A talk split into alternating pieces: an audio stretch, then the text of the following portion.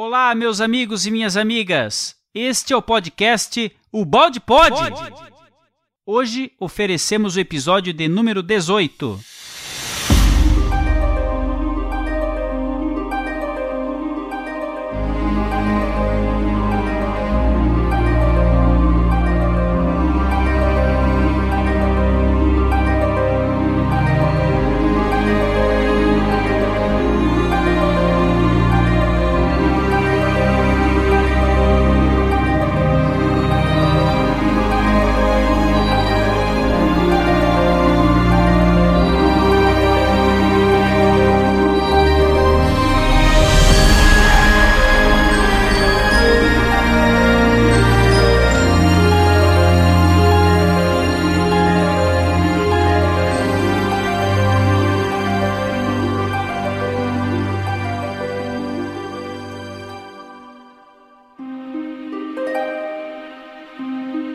Aqui quem fala é o Tom, da equipe O Balde Brasil, e é uma alegria enorme estar aqui novamente.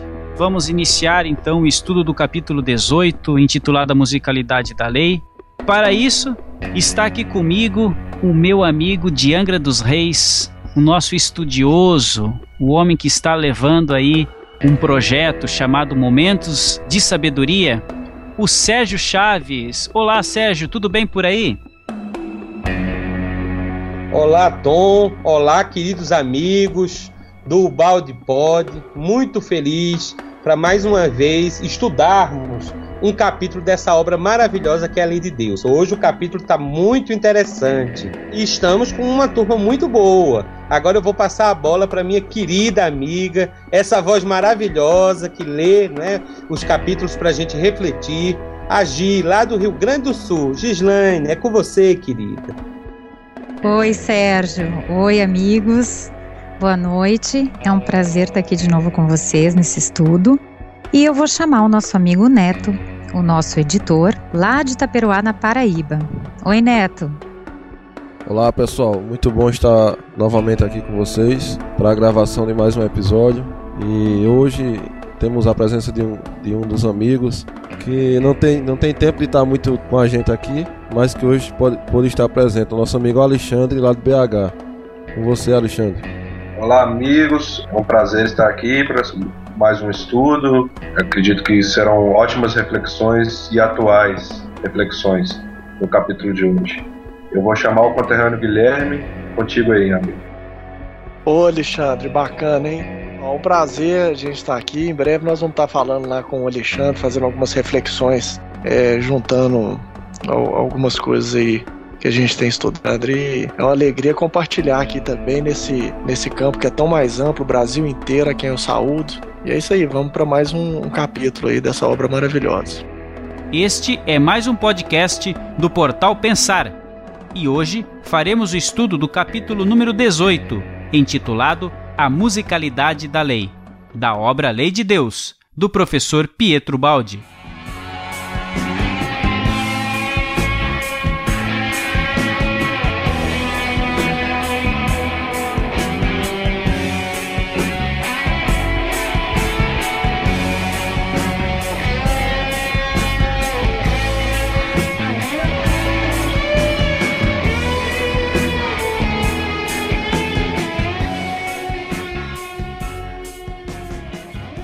Agora vamos aos nossos recados e logo retornamos.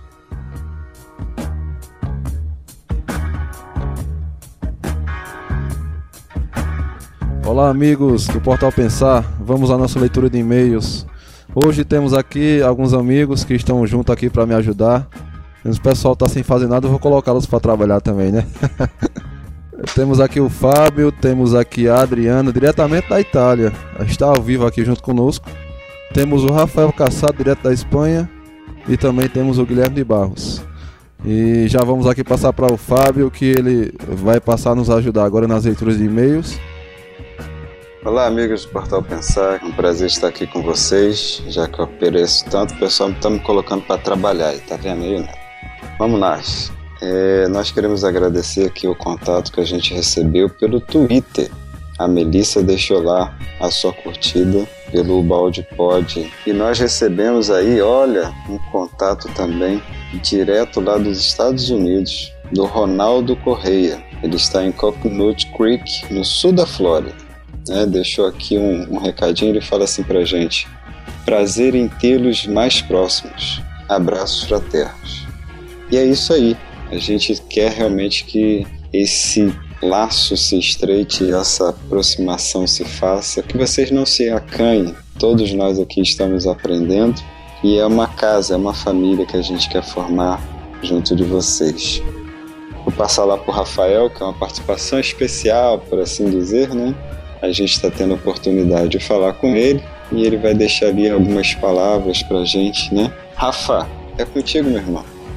Olá, amigos da Ilha do Brasil. Estou muito feliz desta oportunidade de poder falar com vocês e também de, de poder falar com todos os seus ouvintes e que me desculpe meu meu portu meu portunhol.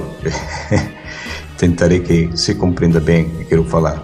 Fico muito feliz de estar aqui com todos vocês e dessa oportunidade e também agradecer a vocês essa capacidade de comunicar, de transmitir uh, a obra do Baldi aqui por, por todo o mundo. Vejam o que estão fazendo esta gente. Está chegando aqui, a Espanha. Estamos longe, mas seguimos curiosos a, a vida de Uvalde. É, é muito, muito bacana essa oportunidade, essas novas tecnologias que permitem que nós nos conectemos e conectemos uns com os outros. Espero ter a oportunidade de poder falar com, com vocês alguma, algum dia mais e tá como, como vemos as coisas desde aqui, desde Espanha. Um país pequeno comparado com o seu, mas também temos necessidades de conhecer, de ampliar os conhecimentos espirituais que, que todos temos, que todos temos essas inquietudes. Um abraço muito grande para todo mundo aí, para os que estão fazendo o programa e também para todos, toda a gente de Brasil que tem curiosidade e que quer aprender e crescer. Abraço. Poxa, Rafael, que legal, hein?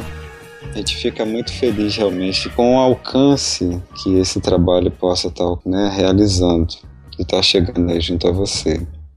E já a gente já deixa o convite para tu né, estudando aí a possibilidade de participar conosco de um Valdipod, de um estúdio, assim como a Adriana fez lá com a Teca, lá direto da Itália, tá bom?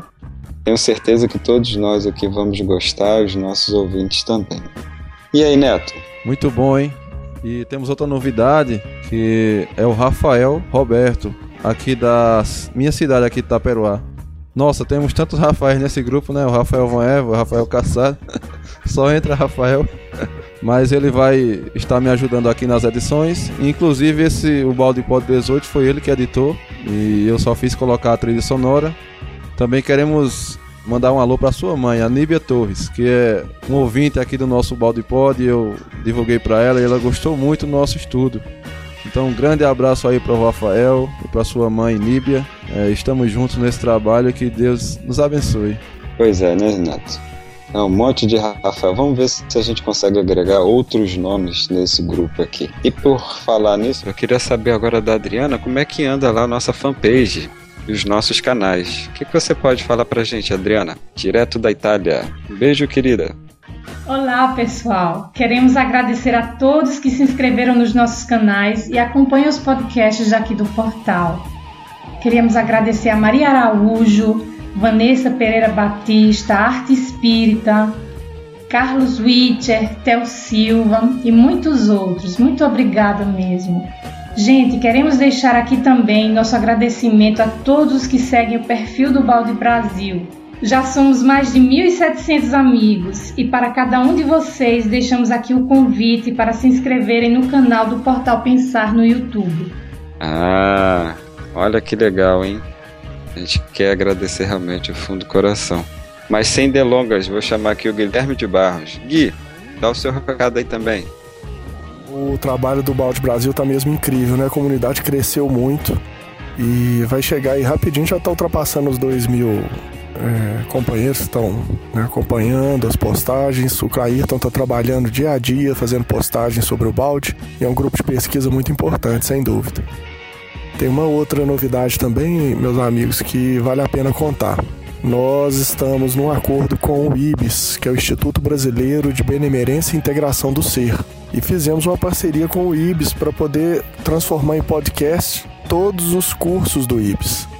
Então nós vamos começar pelo primeiro curso, ele já tem mais de 100 episódios, né, 100 aulas que foram realizadas nesses anos todos. E nós vamos colocar aula a aula em formato de podcast para poder vocês ouvirem, baixarem no celular, levarem durante viagens, por exemplo. Então baixa no Wi-Fi e vai ouvindo e isso a gente acredita que vai ser bem prático porque o YouTube muitas vezes a gente tem que estar tá parado, tem que estar tá em casa, mas a gente aconselha a todos naturalmente que vejam as aulas, porque aí tem os slides, né? No YouTube a aula fica bem mais completa, sem dúvida. Mas a gente agradece aqui ao Estevão, ao Maurício, ao Rodrigo pela abertura, todos da equipe do IBS, pela confiança no trabalho do Portal Pensar. A gente vai fazer uma coisa bem bacana e certamente vai expandir bastante o acesso a essas aulas. Então, muito obrigado, Maurício. Em, nome, em seu nome, a gente agradece a toda a equipe do IBS essa confiança, tá bom?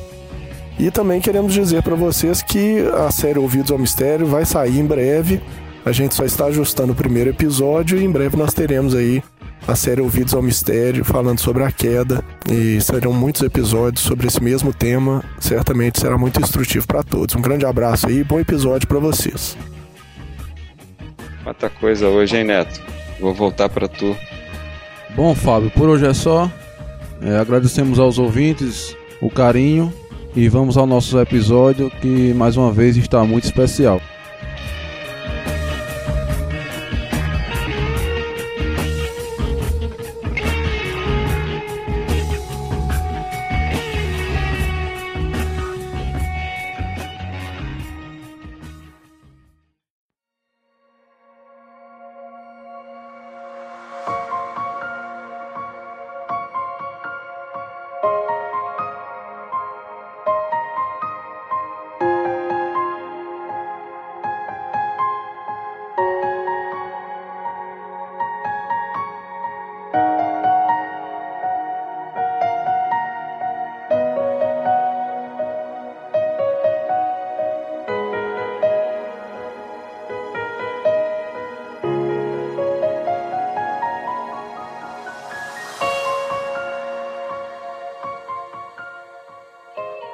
Capítulo 19 A musicalidade da lei.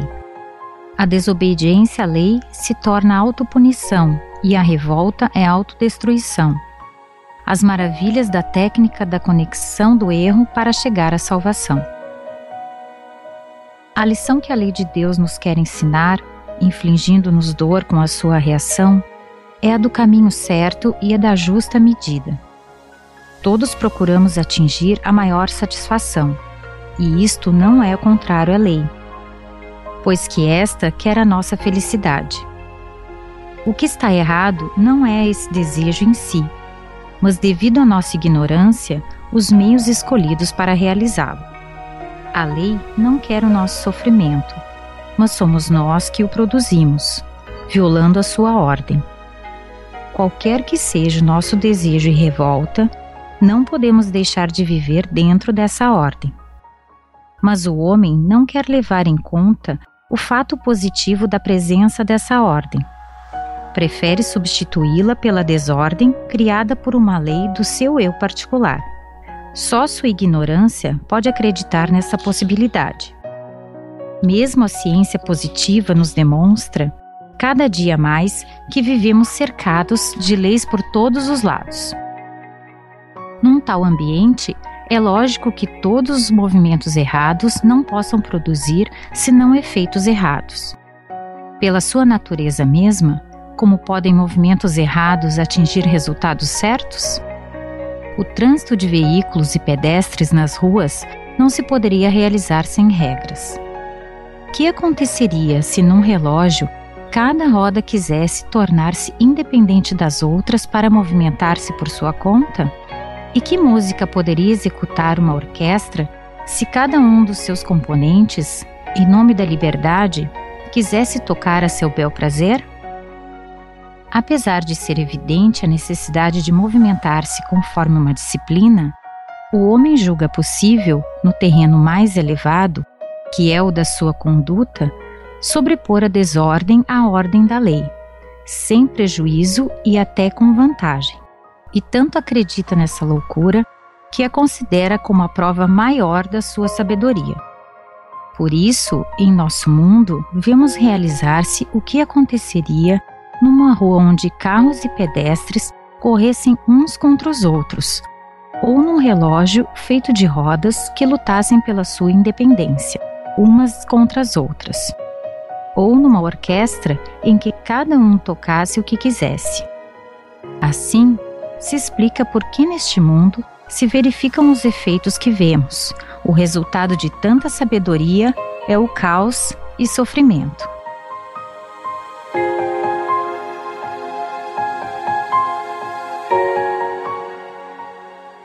Amigos, como é bom poder estudar o pensamento do professor Baldi. Ele é tão simples, ele é tão claro, que a gente realmente vai chegando a conclusões profundas. Que maravilha quando a gente vê que o professor, nesses dois primeiros parágrafos, ele mostra que nós somos feitos de amor, e de felicidade. A nossa essência, essa busca pela satisfação, pela felicidade, é normal, é um desejo íntimo. E foi para isso que nós fomos criados. O problema não é o desejo, mas é o modo que a gente quer atingir isso. Queremos fazer o nosso reino, o reino do eu. Então achamos que a nossa ideia é melhor do que a ideia de Deus, do que as leis divinas, que a ordem divina. Como é que pode, né? E o Balde chega a dizer isso é uma loucura. Isso é uma coisa impensada, mas a gente age dessa forma. Então, é, e dá um exemplo tão simples, um exemplo que é do nosso dia a dia. Como é que o, o trânsito vai funcionar se não tiver os semáforos, não tiver a ordem para cada um passar? Como é que uma bela música a gente vai poder ouvir se cada um tocar como quiser? Da sua forma. Não é desse, desse jeito, precisa ter uma ordem, a gente precisa entender que Deus construiu o que é de melhor. Então, segui-lo é melhor para todos, é melhor para a gente. Mas a gente se engana nas nossas ilusões, achando que podemos fazer alguma coisa melhor do que o Criador, do que realmente o amor transcendental que é de Deus. Então, é, é isso. Você vê que a ideia do professor é tão clara e tão bonita, e basta a gente se entregar a esse amor e seguir essa lei para não correr o risco de nos entregarmos aos erros. Porque se você se desvairia da lei, se você sai dessa lei, você vai dar uma nota dissonante na orquestra, você vai atropelar o trânsito no carro, você vai causar problemas. Você vai colher pelo seu próprio né, iniciativa as dores, as dificuldades. Então não é Deus que causa isso, somos nós mesmos. É muito interessante essas conclusões que a gente vai tirando com o professor Balde. É isso aí, Sérgio. E mais para frente nós vamos ver, porque esse capítulo é muito interessante realmente, que é que aconteceria se não houvesse freios nessa lei. É interessante também que o professor Baldi mostra que a gente age dessa forma e ainda achamos que somos sábios, né? E que achamos que é uma sabedoria tentar tirar vantagem da lei, né? E depois, no final do parágrafo, no, nos mostra a consequência, né? O caos, a desordem e sofrimento que causa isso.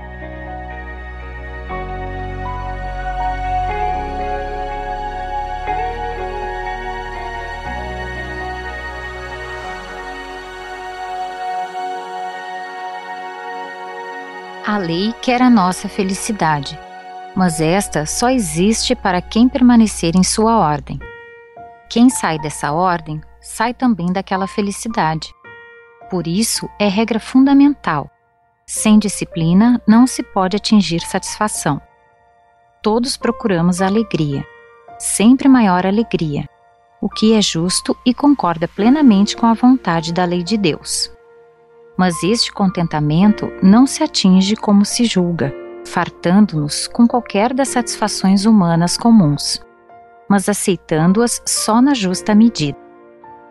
Eis o que a lei nos quer ensinar quando nos deixa recolher amarguras, seja no excesso como na carência. A toda nossa tentativa de exagerar para subverter a ordem, chega o golpe da lei que nos reconduz para dentro da ordem. Não é que a lei exerça vingança e nos puna. A lei está sempre firme. Somos nós que a movimentamos, e com os nossos movimentos errados, produzimos resultados dolorosos. Ela é como um instrumento musical. Um pianista que conhece o teclado pode extrair do seu piano música maravilhosa, mas se o tocar ao acaso um inexperiente de música, não poderá alcançar senão irritantes dissonâncias. Isso é o que todo dia fazemos com a lei. Não é surpresa, então, se no mundo não encontramos senão desafinações e discordâncias dolorosas. E teremos de ouvi-las até aprendermos a tocar. Todo abuso fere e queima para nos ensinar a lição da ordem e desenvolver em nós o instinto do autocontrole e o sentido da justa medida. Vamos assim aprendendo, através de tantas experiências de uso e abuso, a viver na ordem, fazendo de tudo bom uso.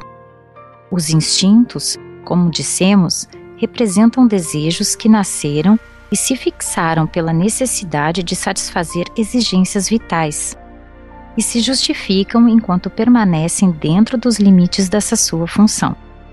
Isso é o que se chama permanecer na ordem. Tudo na lei tem o seu devido lugar.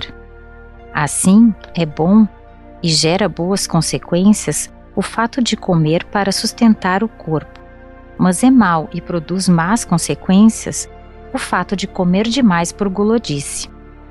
Também é bom descansar depois de ter trabalhado, mas é mau o ócio da preguiça. Assim, também a liberdade não pode tornar-se esbanjamento e dissipação, como o espírito de economia não deve chegar à avareza. Da mesma forma, a consciência de si mesmo não tem de transformar-se em orgulho. Tanto quanto a vontade de ganhar com o trabalho, o necessário para viver não deve tornar-se sórdido apego ao dinheiro e imoderada cobiça de riqueza. Veja, amigos, como é interessante como o balde ele explica sobre o abuso.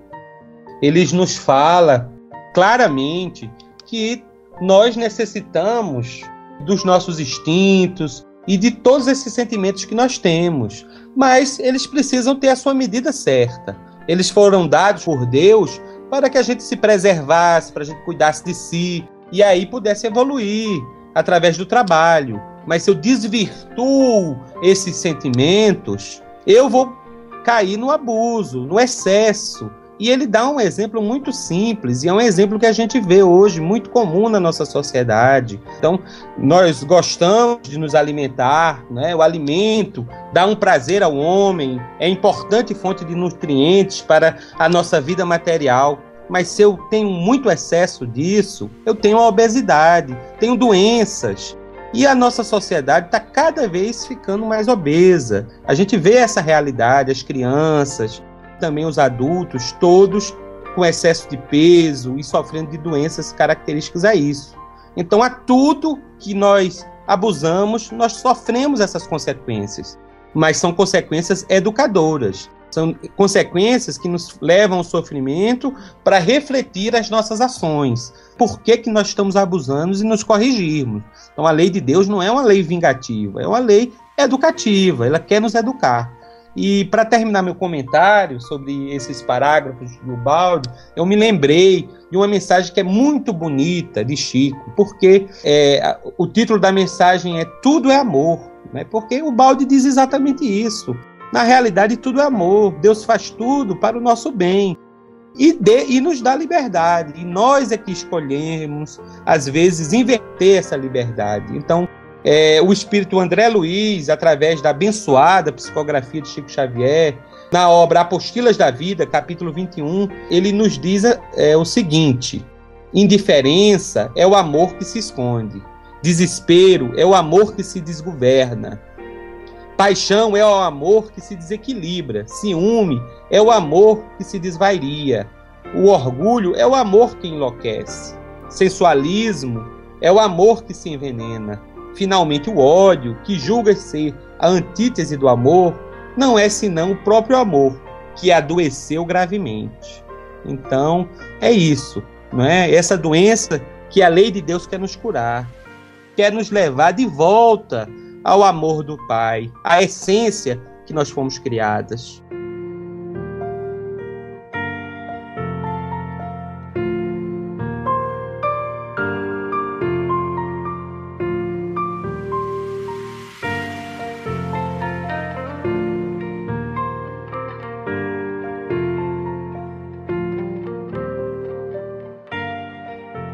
Os erros se podem cometer não somente no sentido da quantidade, mas também através da qualidade dos nossos atos.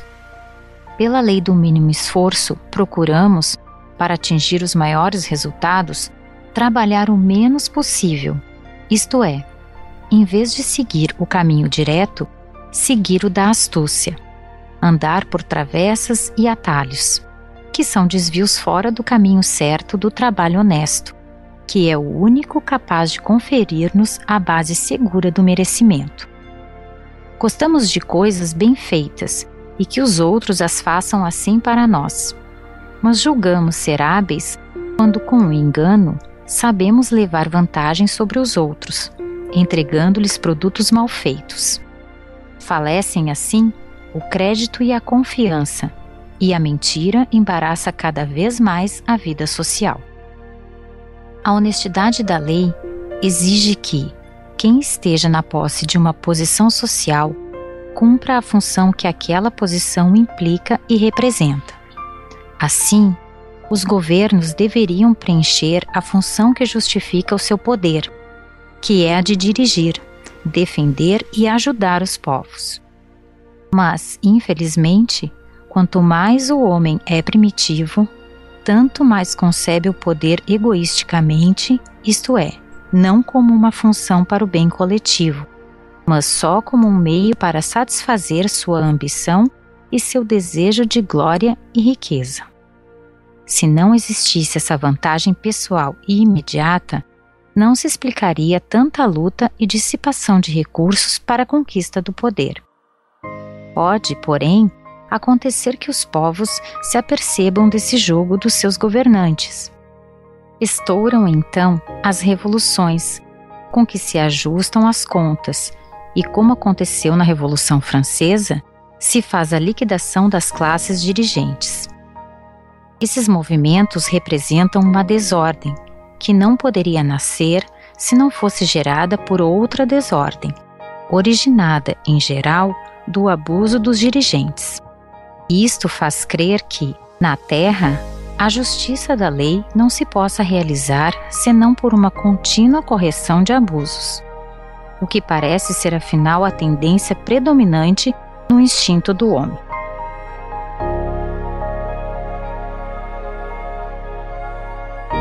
Gente, agora o balde está tocando nesses parágrafos né, a questão da astúcia. Né? Nós vimos nos parágrafos anteriores que além da gente usar o método errado, muitas vezes a gente é excessivo, a gente abusa, mas também quando a gente não usa esse método totalmente errado, a gente age de maneira desonesta. Né? Nós queremos que os outros façam melhor para nós.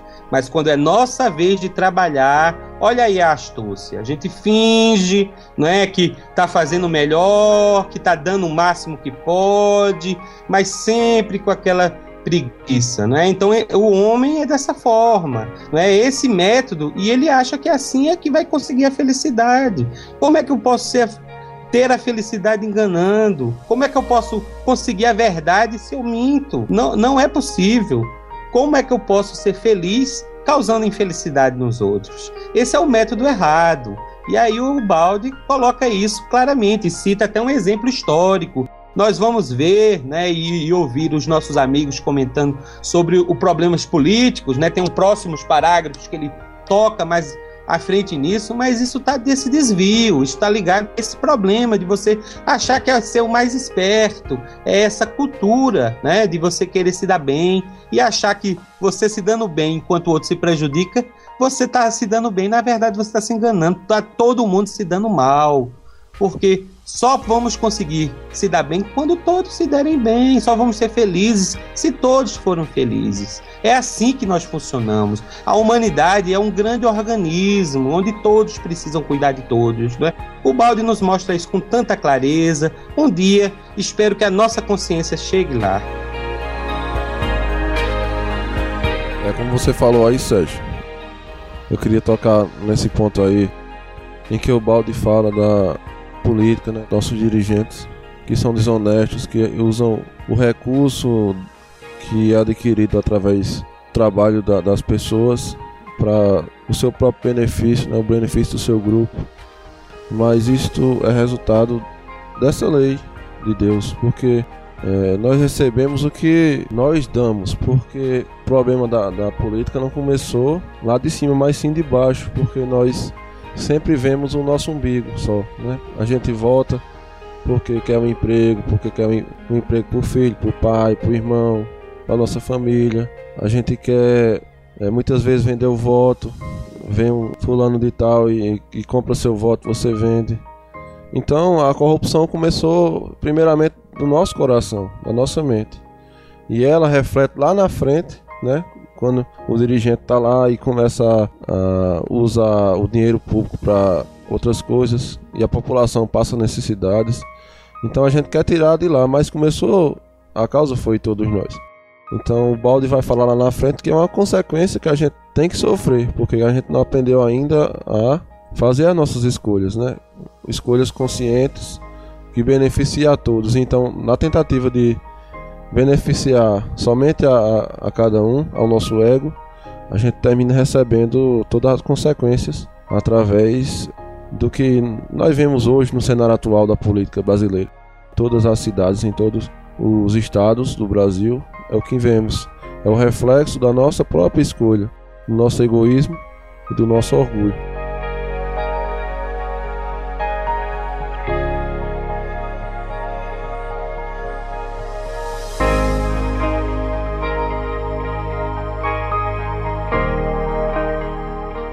Poder-se-ia então perguntar: se esta é a realidade atrás das aparências, que jogo estranho está escondido por trás dos métodos eletivos e qual a significação do direito de voto para os povos que não sabem usá-lo?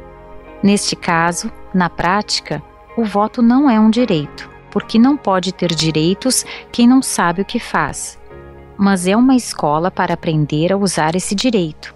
Escola dolorosa, porque, conforme a lei, os erros não podem ser corrigidos senão através da dura experiência dos próprios sofrimentos. Em todos os campos, o homem rebelde tem de sofrer para aprender. Nesse caso, os povos têm de sofrer tirania e exploração até aprenderem a eleger seus dirigentes. E os governantes têm de sofrer revoltas até que aprendam a governar com honestidade. Cada um recebe as consequências dos seus atos, conforme seu merecimento. Assim, os governantes têm os povos que merecem e os povos têm os governantes que merecem. A vida não pode basear-se em valores fictícios, mas exige valores reais. Quem não vale nada e não faz nada, não recebe nada, até aprender a valer e fazer alguma coisa com valor. Esta é a justiça da lei de Deus. Muito bem, meus amigos. Aqui gostaria de fazer um, um, breve comentário. Este parágrafo com certeza chamou a atenção de vocês aí, então é importante ressaltar. Vejam bem, o professor Ubaldi ele apresenta sempre determinados aspectos da nossa sociedade de uma maneira muito diferenciada, muito madura. E em certo, em muitos momentos, diferente de tudo aquilo que a gente já leu ou vem lendo, né, por aí. Notem, quando ele diz assim, ó, que a vida não pode basear-se em valores fictícios. Então fica a reflexão. A nossa sociedade hoje, ela se baseia em valores, ela está baseada em valores verdadeiramente puros, verdadeiramente edificantes, ou são valores pseudo-verdadeiros, naqueles em que tem algum outro interesse por trás. Vejam, muitas vezes há só uma troca, há uma troca de interesses, onde o organismo como um todo, e o professor Ubaldi ele apresenta esta visão de uma sociedade funcionando como um organismo, muitas vezes essa apenas uma troca de valores não vai agregar uma profunda modificação que é o que se deseja e se espera para uma sociedade funcionar de maneira justa, fraterna, melhor organizada. Notem que o professor ressalta que nós, povo, temos, temos, ele usa o verbo tem, temos de sofrer tirania e exploração até que nós aprendamos a eleger os nossos dirigentes. E para aprender a eleger alguém, você precisa viver esta verdade e não no mundo somente das ideias, né? É dos hábitos. O que o nosso amigo Neto falou anteriormente, o Sérgio falou, é tem uma uma, uma verdade profunda aí, onde começa dentro de si. Eu tenho que reconhecer os meus pontos falhos, negativos, egoístas, baseados no meu ego, identificá-los e iniciar um movimento de transformação. Porque senão eu vivo uma ilusão, eu me engano. Eu vou querer que um conjunto que está me liderando politicamente faça coisas que eu não faço dentro da minha uh, vida, do meu lar muitas vezes, né? E o professor não para por aí, ele fala dos governantes. Os governantes, e aí que vem, meus amigos governantes, terão que sofrer revoltas até que aprendam a governar com honestidade. E eu gostaria aqui de mandar um abraço para o meu amigo Dauro Mendes, que sabe e fala muito bem sobre este movimento que ele chama de empoderamento, onde a população está num movimento, num fenômeno chamado empoderamento, onde nós, através das redes sociais, nos movimentamos, nos organizamos, né? E organizamos movimentos que vão às ruas, que aparecem realmente, por mais que não queira se mostrar, mas chega um ponto que é inevitável que aparece através dessa organização, através da internet, né, através das diversas ferramentas, onde nós nos conseguimos nos organizar. Então, e é algo que os governantes ainda não, não muitos já, já compreenderam, mas muitos ainda a ficha vai cair, né? E o professor, o Balde, numa, numa quase profecia, fala lá que vão ter que sofrer essas revoltas até que aprendam a governar com honestidade. Vejam, nós fazemos a nossa parte e eles vão aprender a fazer a parte deles por bem ou por mal, que é um mal que não existe, mas é uma desordem que vai conduzir a uma reconstrução. Bom, era isso, eu falei demais e eu vou passar a palavra para o Neto.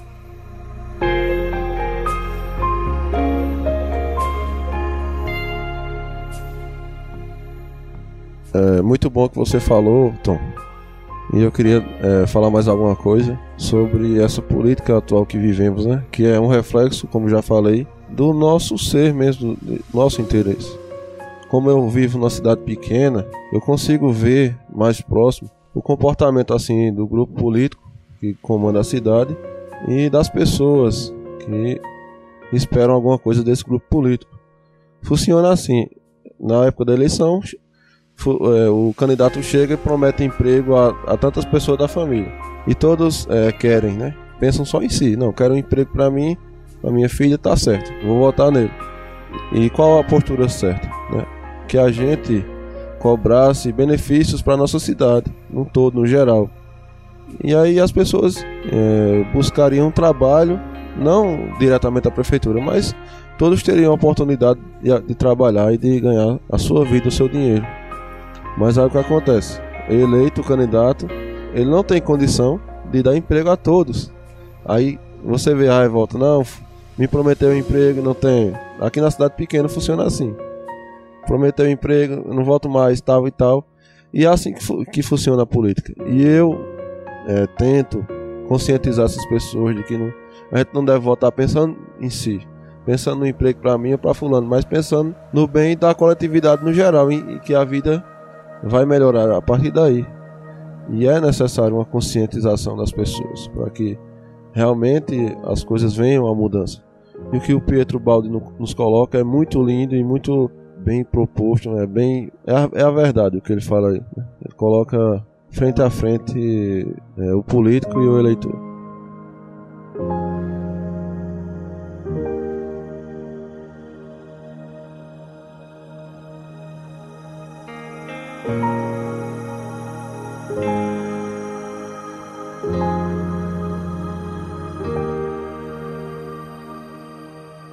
Estamos vendo como os princípios da lei repercutem em todos os aspectos da vida.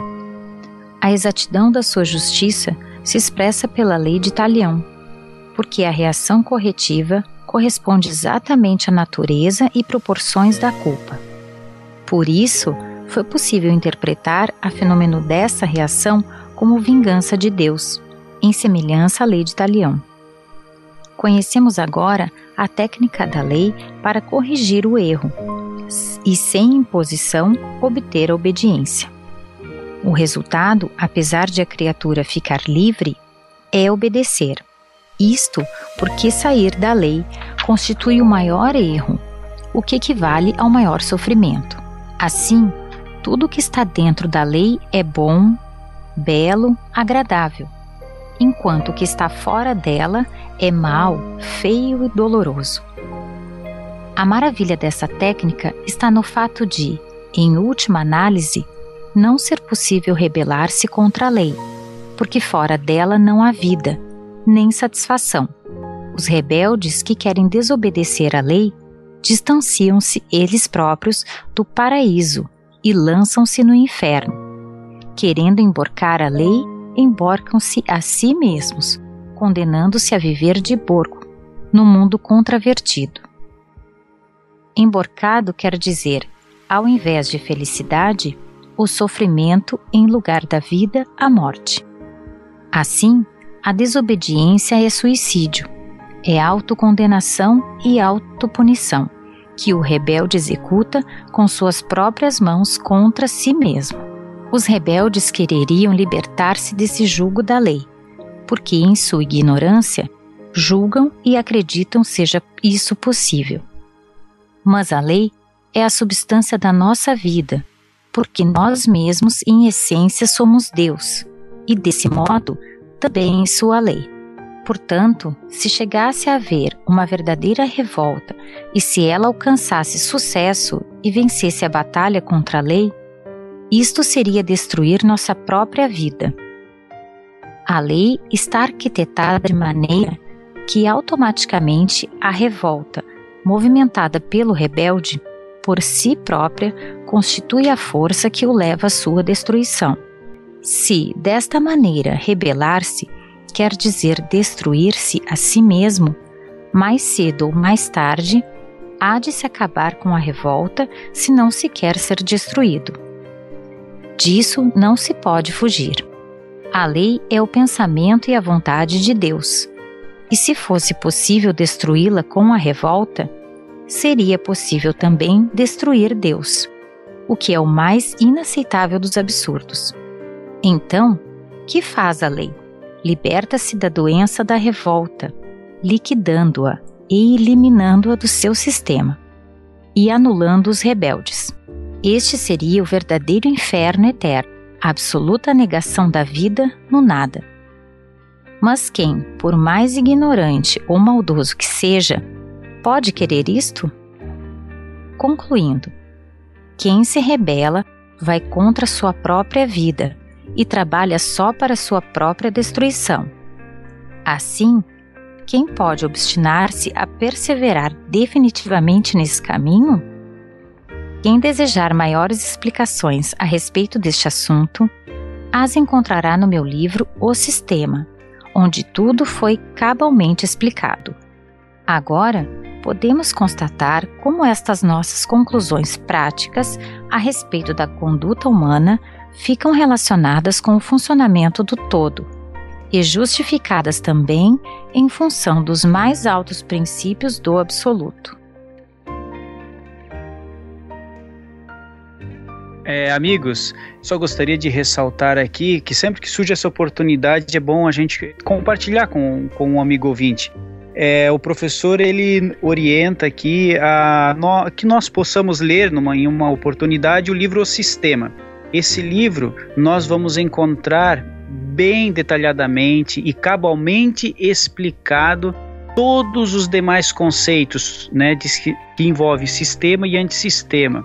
É impressionante o modo incansável que o professor, através de diversos exercícios mentais, ele transcreve para este livro e explica de maneira que, inclusive, ele tenta construir um modo mental que não fosse aportado esta divisão de sistema e antissistema e coloca então os detalhes que imp impedem a construção de um modo diferenciado e depois mais à frente, enfim, é que ele coloca o modo com que ele enxergou, né, que ele teve esta conseguiu mergulhar nessa corrente de pensamento e pudesse então nos passar a visão de sistema e antissistema. Então fica aqui a recomendação para que aqueles que puderem, paralelamente a esta obra, a Lei de Deus, lerem também o sistema. É muito interessante, muitíssimo interessante e vai sanar várias, diversas dúvidas e, ressalto, é um livro de fácil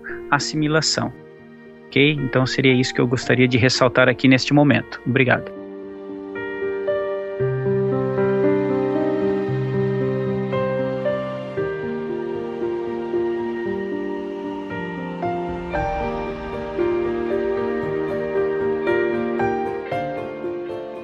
Rebela é o ser involuído, que pela sua ignorância, mas julgando saber, caminha contra sua própria vida quanto mais o ser é evoluído, tanto mais está apegado à vida do seu plano inferior, mais cheia de sofrimentos, e maior é a sua rebeldia.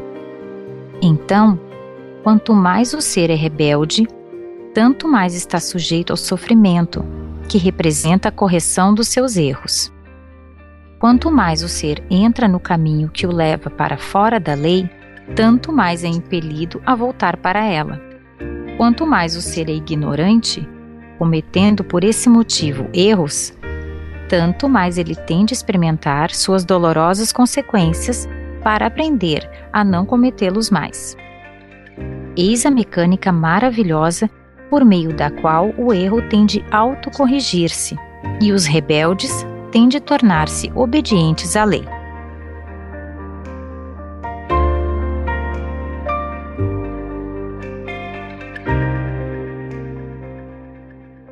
Gente, esse parágrafo me lembra uma passagem né, que está tanto no Evangelho de Marcos e, e o de Lucas, né, nos evangelhos sinóticos, quando Jesus ele convida alguns homens que estão no caminho para serem seus discípulos, para lhe seguirem, né? E um desses homens, ele vem com uma desculpa, ele diz: "Ah, mestre, deixa primeiro eu enterrar o meu pai". E Jesus lhe responde: deixai os mortos enterrar os próprios mortos. Então a gente vê que o professor Balde nos fala que quem se distancia da lei perde essa essência da vida, perde essa fonte de vida. Então ele está realmente é, espiritualmente morto. E é isso, a lição que o nosso mestre Jesus nos deixou. Na realidade, o homem que estava ali no caminho, ele não estava morto, não. Já, muitos é, interpretam esse, esse versículo da Bíblia como se Jesus fosse uma pessoa impiedosa, né? não deixou o homem nem ir para o enterro do pai. Não é isso. Ele estava dizendo que quando o pai dele morresse, um dia, quando ele falecesse, que ele não precisasse mais cuidar do pai, ele iria ser um discípulo de Jesus. E Jesus responde que a pessoa tem que se conectar primeiro a Deus a essa fonte de vida, que as pessoas que estão mergulhadas, como o Balde diz, evoluídas, mergulhadas no mundo material, que estão mortas, entre aspas, espiritualmente, que estão distantes de Deus, que cuidem dos seus, dos seus processos, né? que cuidem das suas coisas.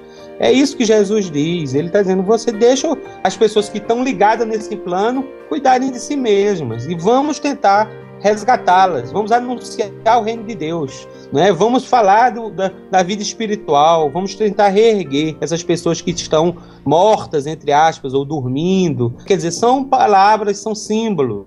né? Então, era isso, meus amigos. Ô Sérgio, sabe o que me remete essa, essa descrição dele também? É uma, uma cena que é muito comum naqueles filmes de ação antigos, que é do cara que cai na areia movediça. E aí todo mundo fala com ele, não, não se mexe, porque quanto mais você se mexer, mais você afunda. E a revolta me lembra exatamente essa situação, né? Essa, essa revolta que a lei vai engessando a pessoa à medida que ela vai estabelecendo consequências cada vez mais nocivas para si mesmo. Que é o aspecto da negação, do egoísmo, né? ou do egocentrismo exacerbado, em que você nega a existência coletiva e, portanto, o direito dos outros da mesma forma que você tem direitos. Então, essa situação da, da, da, revolta contra a lei é um pouco isso. Parece que a lei é uma substância, se nós poderíamos dizer assim, que vai se engessando em torno de você à medida que você vai se rebelando a ela de maneira a os seus movimentos e devolver as reações proporcionais àquilo que você deu início, ou aquelas iniciativas que você tomou. Então eu acho que é mais ou menos isso que acontece conosco. Quanto mais a gente se movimenta e se rebela contra ela, mais fundo nós vamos, é, a consciência se contrai ainda mais e aí nós vamos experimentando as consequências sobre nós mesmos. É muito bom, Guilherme. Em outro capítulo, eu também constatei isso, que, eu, que lendo aqui a lei de Deus, a gente percebe que o antissistema, como você falou, é como se tivesse realmente uma vida própria, uma substância, né? um, um organismo mais nocivo. E eu também percebi isso muito claramente no livro Cristo, o jeito que ele descreve como o antissistema se portou diante da presença do Mestre Celso, fica muito evidente em diversas passagens como se fosse um organismo respondendo, né?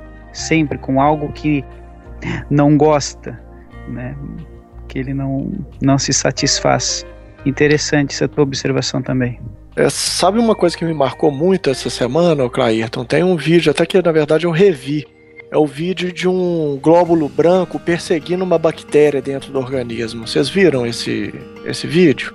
É, eu não sei se algum dos amigos viu, mas é um vídeo muito impressionante em que mostra aquele pequeno organismo ali, que é considerado uma parte do corpo, só porque ele é, ele é benéfico para nós, né? A bactéria é nociva, o glóbulo branco é, é, é positivo. É, na verdade, a, a gente percebe que, que, com um vídeo desse que a vida realmente é organismo, não tem como. A pessoa, se ela se rebela e, e se ela exclui do campo dela determinada pessoa por uma ofensa, por exemplo, ou se ela se rebela contra a lei de amor, ela está, na verdade, querendo excluir é, do campo dela. É, e quando a lei de amor é, e a lei da criação de Deus, ela vai levando para todos nós a um campo de máxima inclusão da onde não se exclui nada. Então, você vê, do mesmo jeito que nós não podemos tirar, se a gente tirar os glóbulos brancos do nosso organismo, a gente morre de infecção, por exemplo. Então, nós já estamos num estágio que a gente já não pode alijar do nosso campo esses pequenos organismos que já estão harmonizados conosco para nos defender. Isso vai se expandindo cada vez mais num organismo cada vez mais complexo que engloba cada vez mais seres. Essa é a realidade do retorno ao qual nós estamos destinados, né? Então é importante as pessoas perceberem que elas já vivem uma vida de inclusão. Né? Elas vivem uma vida de adequação à lei num determinado nível. É importante é ampliar cada vez mais esse nível de inclusão e de satisfação às determinações da lei.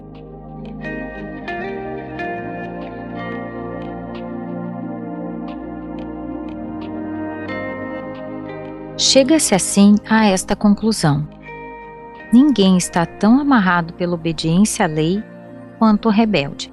O que o acorrenta a esta obediência, apesar do seu desejo de revolta, é seu próprio apego à vida, porque voltando à vida, ele tem de mergulhar na lei, pois ela é a vida e fora dela não há senão morte, e isso ninguém quer. Assim, Quanto mais o ser é evoluído, tanto mais tem de sofrer, experimentar, aprender e com isso evoluir. Na justiça de Deus, libertar-se de tudo isso não pode ser senão a merecida recompensa do esforço feito para subir. Assim, quanto mais o ser é indisciplinado, e por isso quer a desordem, tanto mais ele será impelido à disciplina e confinado na ordem.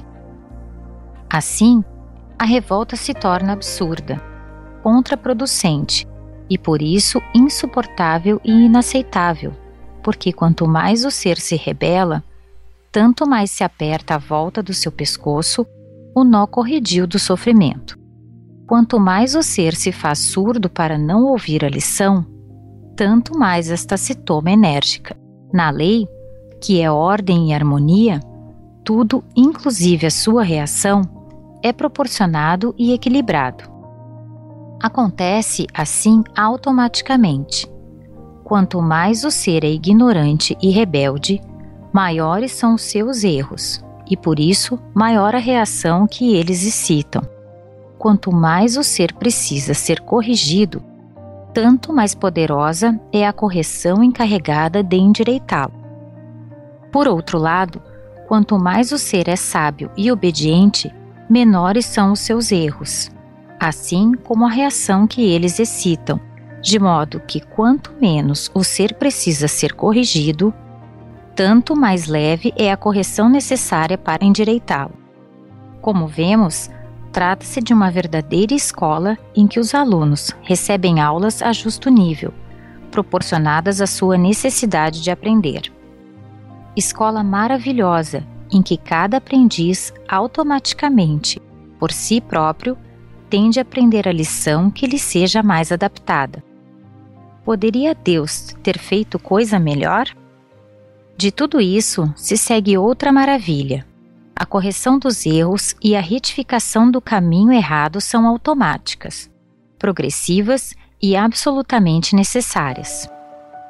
Logo, qualquer movimento que o ser faça usando sua liberdade, seja para o bem ou para o mal, tudo o leva tanto pelo caminho da alegria quanto da dor, a sua salvação final.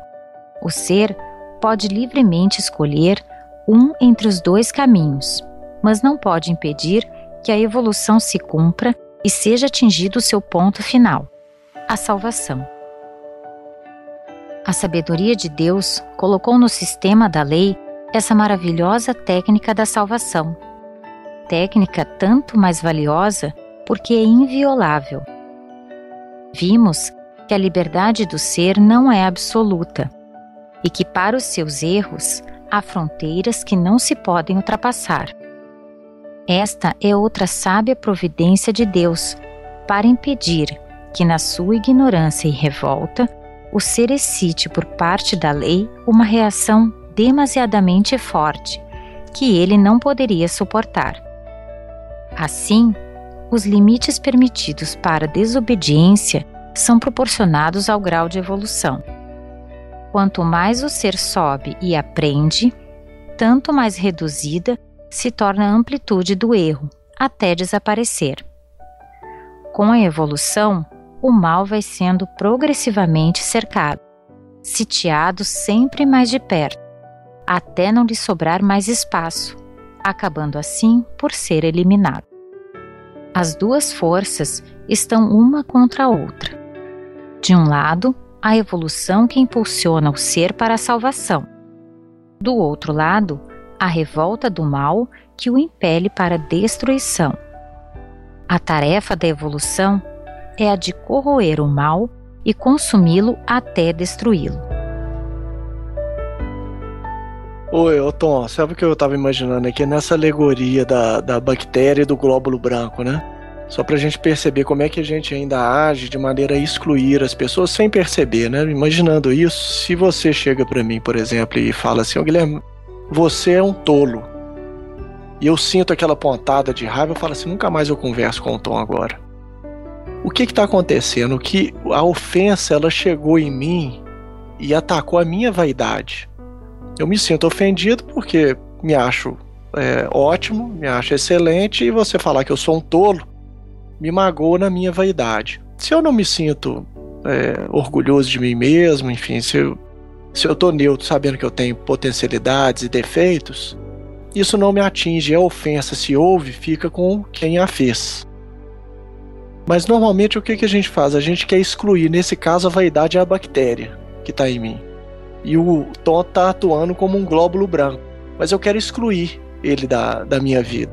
Ele tá ali para me alertar de alguma coisa que pode me prejudicar, que nesse caso é a vaidade. E eu, se eu tirá-lo da minha vida, se eu excluí-lo do meu campo de relacionamento por causa de um ataque, por exemplo, pessoal, eu vou estar, na verdade, eliminando aquilo que está ali para me salvar de determinados erros. Então a gente começa a ver que no campo das nossas atividades diárias, as ofensas, os desafios, os, os desagravos que a gente sofre são oportunidades de eliminar do nosso campo é, consciencial determinadas falhas de, é, de caráter, determinadas fraquezas espirituais. Então são oportunidades para a gente se tornar mais forte. Eliminar a, esse estímulo só vai fazer que a gente adoeça e que se torne mais fraco, né? Isso aí, Guilherme, muito bom. É, inclusive, Guilherme, e nesta situação hipotética aí, que eu jamais te chamaria de tolo, é, em determinado momento, em de, aliás, em de, determinado Guilherme, determinado Guilherme, inclusive sentiria uma reação orgânica do sangue subir a cabeça. Nosso amigo Sérgio pode falar sobre isso aí, inclusive. A gente sente, inclusive, um sangue subindo para a cabeça em nervo. É uma reação física, além dessa atitude, né, de excluir do meu círculo de amigos e tudo mais. São, são questões que a gente, a gente às vezes até exclui da nossa rede social, não é?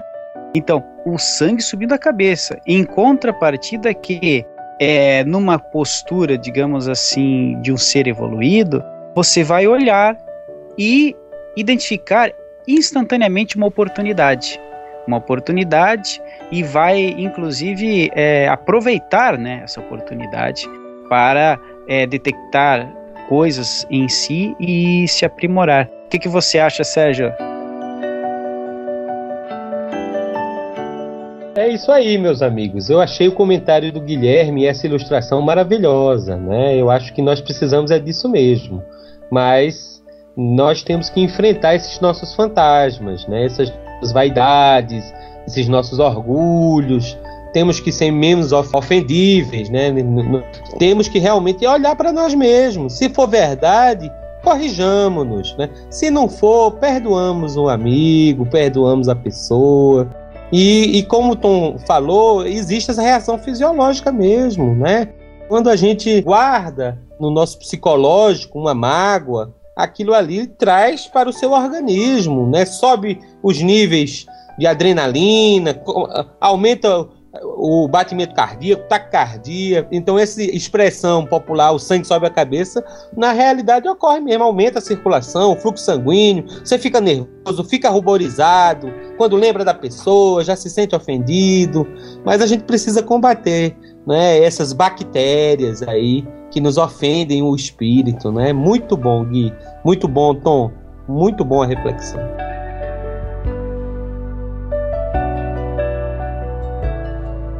Quem consegue penetrar no pensamento que construiu e dirige esta maravilhosa técnica com a qual a lei guia o ser à sua necessária salvação em Deus, não pode deixar de ficar admirado perante uma tão deslumbrante sabedoria e tão assombrosa perfeição, que sabe resolver tantos problemas, atingindo suas mais altas finalidades, com meios tão simples, lógicos, automáticos, justos, e dos quais não se pode fugir. É empolgante observar e estudar o pensamento com que a lei governa o funcionamento orgânico do universo e a nossa própria vida e para chegar a uma orientação certa e completa, indispensável a direção correta de nossa conduta, não há outro caminho senão o de nos relacionarmos com esse pensamento que, tudo explicando, nos pode mostrar também a razão última pela qual temos de agir de um modo em vez de outro, afastando-nos dos caminhos do mal para percorrer os do bem.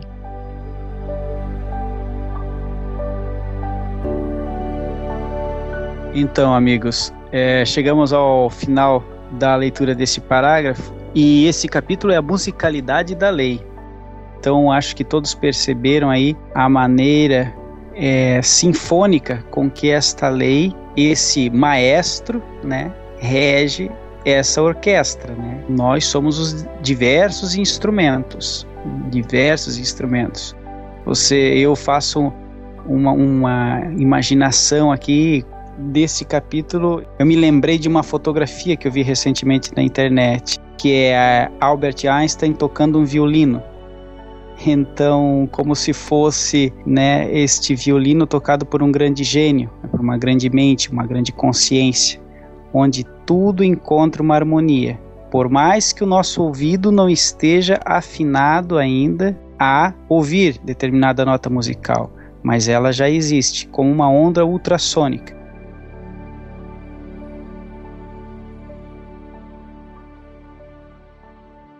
Se soubermos aprender esta arte de viver em harmonia com Deus, a nossa existência se deslocará do plano da injustiça e da força, em que vive o homem, ao plano da justiça e da bondade, em que tudo funciona com princípios diferentes.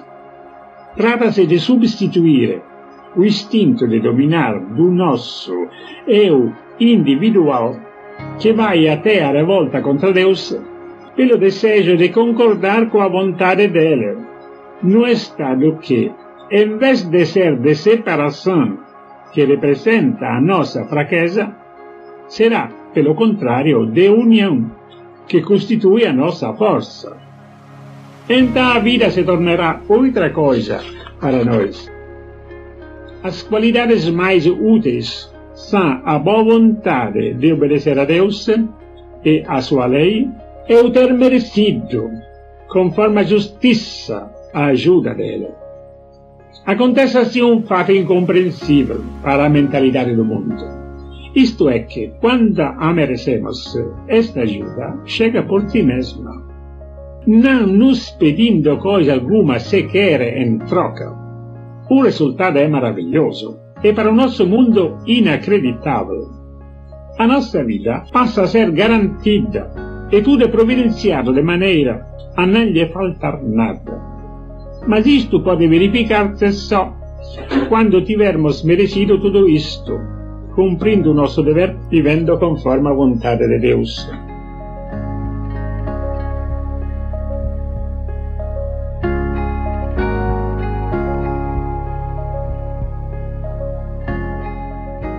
Obrigado, meus amigos. Foi uma, um grande prazer estar aqui com vocês nesse estudo né? Sempre é muito importante estar reunido com os amigos de todo o Brasil. E eu espero que vocês estejam é, nos ouvindo, compartilhando nossos podcasts e enviando para nós suas dúvidas, sugestões, críticas, por que não? E continue conosco no nosso próximo capítulo, capítulo 19. Um grande abraço e fiquem com Deus.